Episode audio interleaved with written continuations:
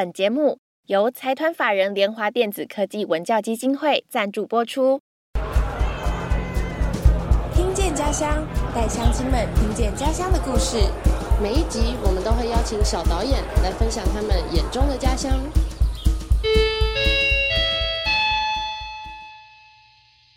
乡亲们，开会了！我是小花，我是思雨。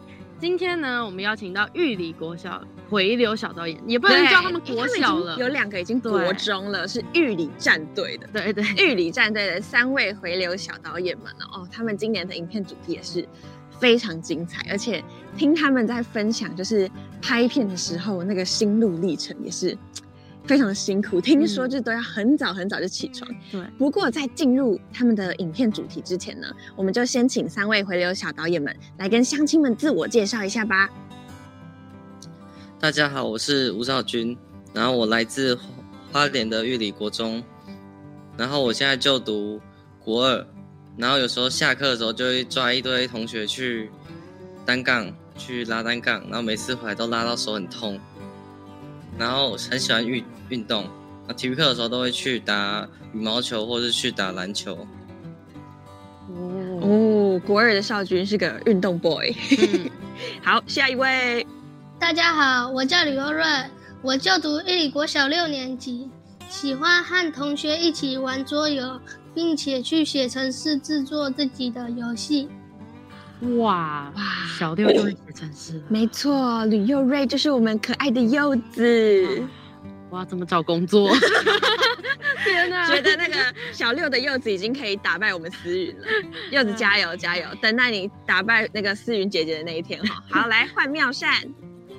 大家好，我是就读玉里国中的妙善，然后我是一个拥有严重拖延症的人，就是我的作业都会拖到。早上的时候起来写，然后晚上回到家就是玩啊，或者是就直接睡觉，很累就直接睡觉。然后平常上课的时候就是发呆看老师，好像看老师表演这样。然后下课下课就 我觉得教室老师不能看这一集。然后下课的时候就抓着同学在学校里面跑来跑去，然后有时候也会去单杠那边玩。哇，你也会拉单杠哦？我觉得妙善有点 诚实的，令人觉得 莫名的很好笑。哎，就是一般人可能在自我介绍的时候都会说，嗯，我非常活泼外向，我喜欢听音乐、玩桌游，喜欢拉单杠，但就不会说我是一个具有严重拖延症的国中生。我上课的时候都在发呆，所以可以看出来，三位回流小导演都有各自非常鲜明的个性。嗯，然后这应该也在他们就是拍片的过程中、合作的过程中能够。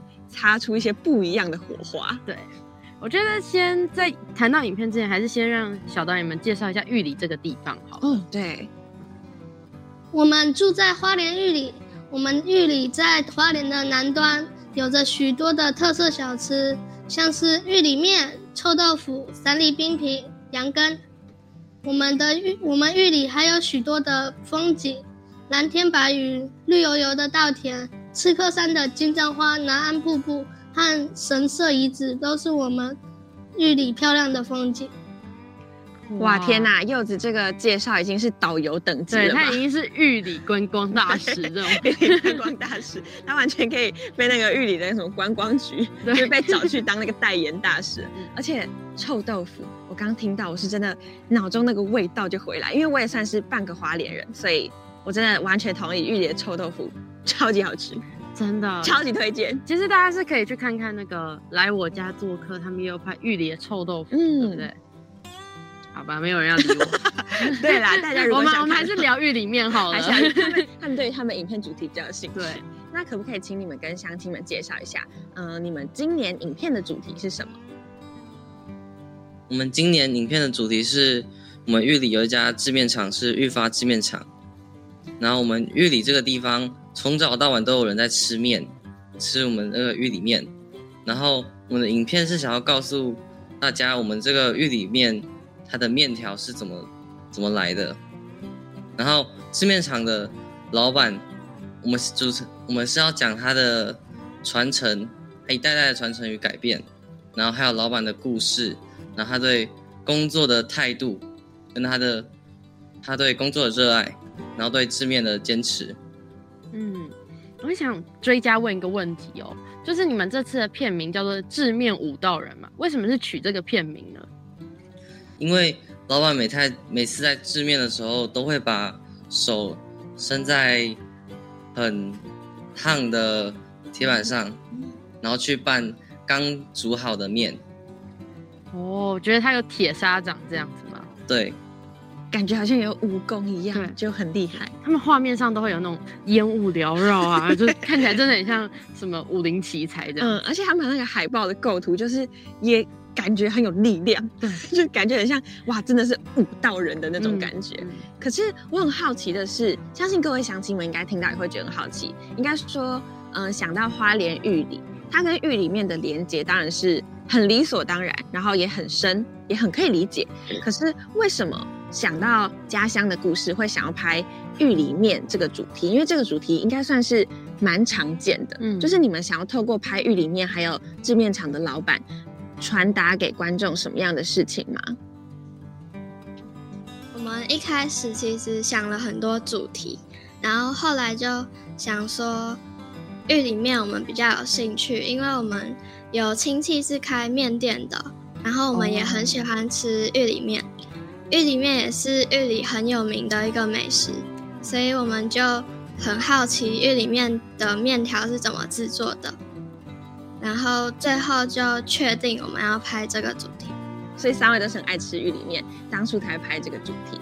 那我也想问问看，就是你们在拍嗯制面厂老板，就是制面五道人，还有。这整个玉里面的主题，你们有去制面厂拍，对不对？你们有遇到什么很印象深刻、有趣、好玩，或者是困难之类的事情吗？都可以分享。那我们最后一次有去制面厂补拍最后一的画面，然后大家都在拍一些空景，然后在飞空拍机的时候，我则在我居然在和老板聊天。然后平常我都是躲在老师后面看老师在和老板沟通。讲话，嗯，然后我们都在旁都在后面看戏，然后这次我就鼓起勇气去主动和老板聊天。所以是在这次拍片的过程中，你觉得你有突破自我的感觉？可能一开始都是躲在老师后面不讲话的那种，但是那一次就鼓起勇气。可是为什么啊？那次怎么会突然有这种想法要过去跟老板聊天？可能是身边都没有人吧，旁边都没有一些同伴。觉得自己一个意识到说旁边只有老板，那好啦，聊一下天，这样吗？对啊。哦，原来如此。那你有觉得在因为拍了这个玉里面的家乡纪录片之后，你自己有更敢去跟陌生人搭话，或者是更知道怎么去跟别人开启话题吗？有啊，像我有时候去参加一些活动，就会去跟老师去聊天。哦。去聊天。嗯，因为他们在拍片的时候，其实很重要的一点就是，嗯，要跟受访者沟通。嗯，然后我觉得在沟通还有一点很重要，是要取得受访者的者的信任。嗯，所以那个沟通的方式是真的很重要。对，是需要学习的。对，然后应该也会因为这些经验，所以更知道怎么去跟别人认识，或者说搭讪。那想问柚子，你有什么印象深刻的事情吗？因为我们玉里很早就有人要吃面，所以我们制面厂呢五六点就要开门了。我们想要去拍开门的话，我们就要早早起床，然后就没有睡饱。然后有一次呢，我没睡饱，不清醒，然后机机器差一点就摔到了地上。天哪！哇哦，这个很恐怖哎。然后我们在拍完影片回去看的时候，我们就会发现，一直拍到别人，一直拍到自己的队，然后就会吵架。你们早上很早起床，我听说是四点多起床是吗？还是四五点就要起床？大概四点半，很早哎。对啊，那个是比日出还要早的时间。真的。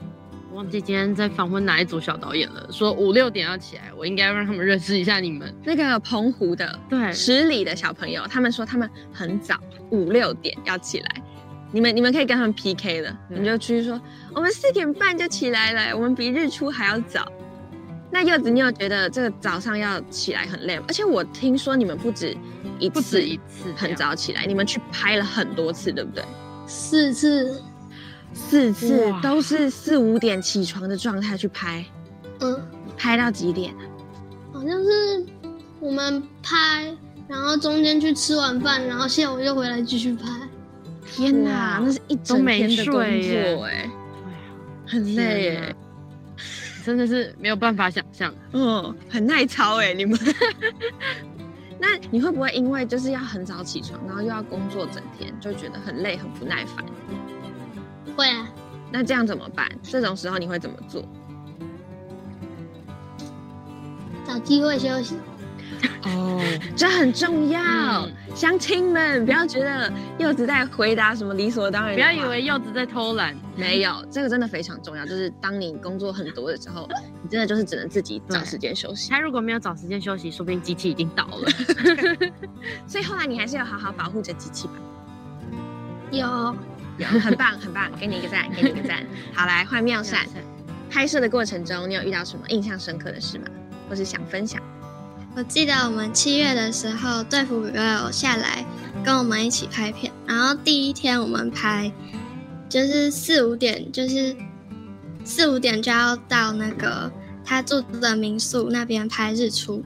然后拍完以后，第二天又要再起来，一样是四五点，又起来拍那个字面场。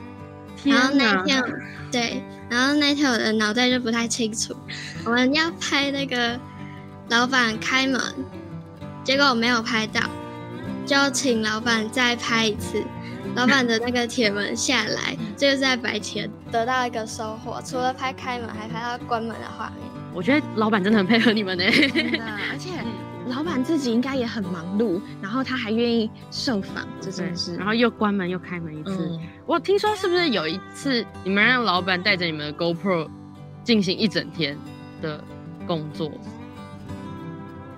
我记我们原本是要他拍早上起床从家里出来，然后老板就顺便帮我们用第一视角拍了一整天工作的画面。哇塞，何德何能遇到这么用心的受访真者？的真的，的，而且我觉得老板不只是受访，还等于帮他们拍了。老板是你们团队的第 第四个四个人 第四个成员，真的太 carry 了吧？这个老板太厉害了。采访到这边，先休息一下，接下来是 Vito 的 Pocket 小教室。各位同学好，我是鼻头大叔。今天要来跟你分享的 Podcast 的小教室内容是什么呢？哇，我们刚刚说过了嘛，我们已经录完了节目了，然后也去做剪辑完成了，我们再来要上架了哦。那上架的时候有一个很重要的东西，就跟取节目名称一样，你又要再陷入一次的轮回了，就是我们要决定这一集节目的名称是什么。诶，为什么每一集节目都要一个不同的名称？当然要啊，就像是每一篇文章都要一篇这个文章的标题一样哦。那在今天要给大家几个建议哦，关于怎么样去取一个适合这一集节目的名称哦。那通常呢，诶，我们有几个切入点，第一个就是跟这一集的来宾有关。第二个呢，就是跟这一集你们访谈的主题有关哦。那再来的话，就是诶，跟这一集节目的提供资源者有关，比如说是相关的单位啊、产品啊，或者是服务，它有点是置入的感觉了哦。对，那在这个过程中，有一个很重要的观念跑出来，叫做 SEO 关键字。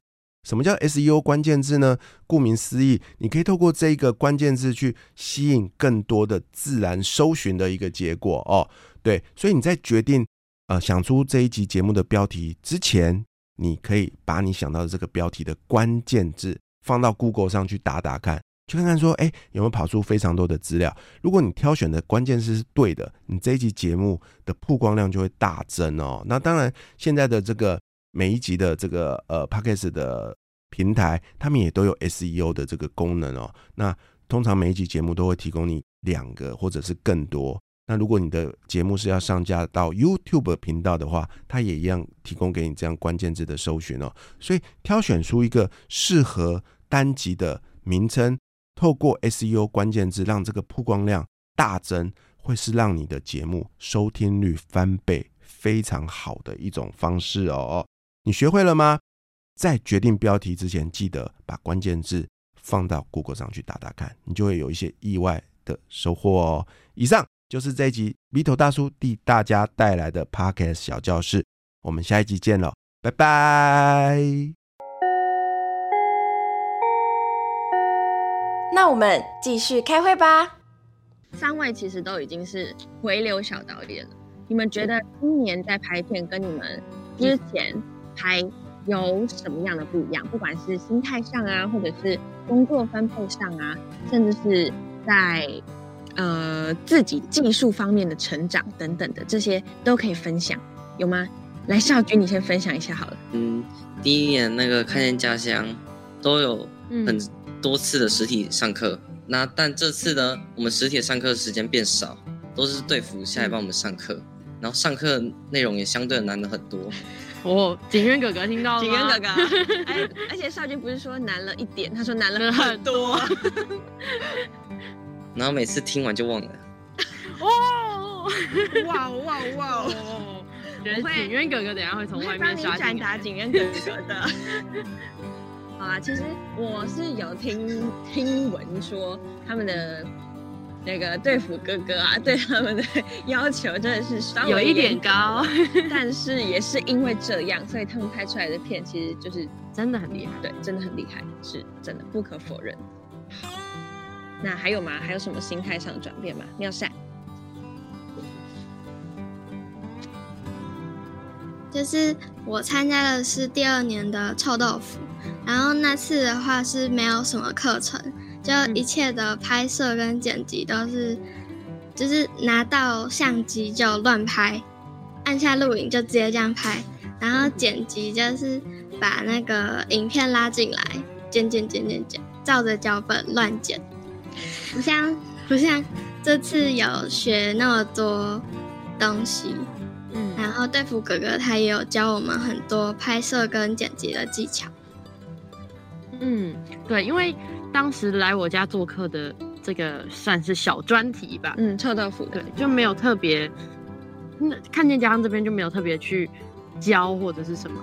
但是我发现，你可以从妙善的发言知道，他真的是一个很诚实的国中生。就是，我我们叫做体验拍摄，然后就说我们就是乱乱拍，真的是。然后包括影片拉进来乱乱剪。我是一个国中生，没有，我是一个患有拖延症的国中生，非常诚实哦，不过也非常诚恳。好，而且刚刚少君跟妙善都有提到，就是呃，今年我们给回流小导演们的课程，呃，难度上。加难的蛮多的，对，包含有提案大会啊、咨询咖啡厅啊，对，就是等等的课程，技术方面的课程也是很多。我们还有给他们上什么动画课，对，还有美学、摄影，对，摄影也是请那个老师，然后就带所有的器材，然后介绍给他们。就有一种博览会的感觉，真的。而且今年比较可惜的就是，之前我们都会聚集在一起上课，但是今年就是因为疫情，所以就没有办法大家聚在一起，就没有办法认识其他的小导演们，就只能我们下去他们的学校帮他们上课。嗯，对。不过相信他们还是有所吸收啦。虽然少君刚说上的好难啊，上完就忘记了。我们来听听看柚子有没有把那个景渊哥哥教的东西都记得，有吗？嗯，应该是没有吧。完蛋了，景哥哥。完蛋了，景哥哥只有一个学生是妙善。可是我怎么听说妙善有一次在那个上完课的时候，然后妙善就说：“嗯，今天很好玩，只是哥哥有点啰嗦。”因为哥哥就很想把所有的东西都交给你们这样。那柚子，你你你自己觉得你这次排跟以前排有什么不一样？人数变少了。人数变少了。然后每个人要做的事情都变多，然后觉得很累，然后就要更多的时间去讨论和调整队服们发下来的问题和建议。嗯，我们听起来后面很有故事。我们访问很多组那个会流小导演，然后他们就是都分享说，人变少，人变少，有的只你们还算多的哦，有的组别只剩一个、一个、两个。他们这事情就更多。好，那嗯，最后也想问你们，如果有机会的话，你们还会想拍什么样的主题？像我们家有经营一间庙，然后里面有很多，我觉得我有有很多事情可以去拍，可以去介绍的，所以我现在想到的可以去拍的就是我们家的宫庙。哦，嗯，其实少俊有在他的影片的最后面有提到一点点，所以啊，我应该现在上片的时间大家已经可以在 YouTube 搜寻到了，就可以去看看字面舞蹈人最后面，其实啊，少君有讲一点点他们家宫庙的事情，嗯，然后是可以期待少君未来拍出来的，对吧？对吧？少君你会继续吗？他现在不敢回答我们，先看课业吧。啊，对了，课业为主，好学生，好学生，这种时候还是要当一下好学生的吧。就当有遇到那个你不知道要不要接的事情，就说，嗯，我应该会先以课业为主。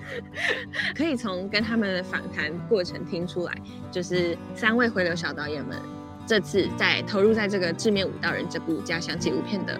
那个心力是真的很大的，而且也花了很多的时间。然后其中又有一位是就是升六年级，然后另外两位又是升国中，所以就是步入一个新的阶段。然后他们同时要花时间适应，然后又要花时间拍这个片，真的是非常不容易。给自己一个小掌声。也不能太大声。今天呢，我们的社区大会就大概到这边结束了。今天很感谢玉里团队来跟我们分享他们拍致命舞蹈人的故事。没错，那乡亲们记得每周六都要准时出席我们的社区大会哦。那我们今天就散会，拜拜。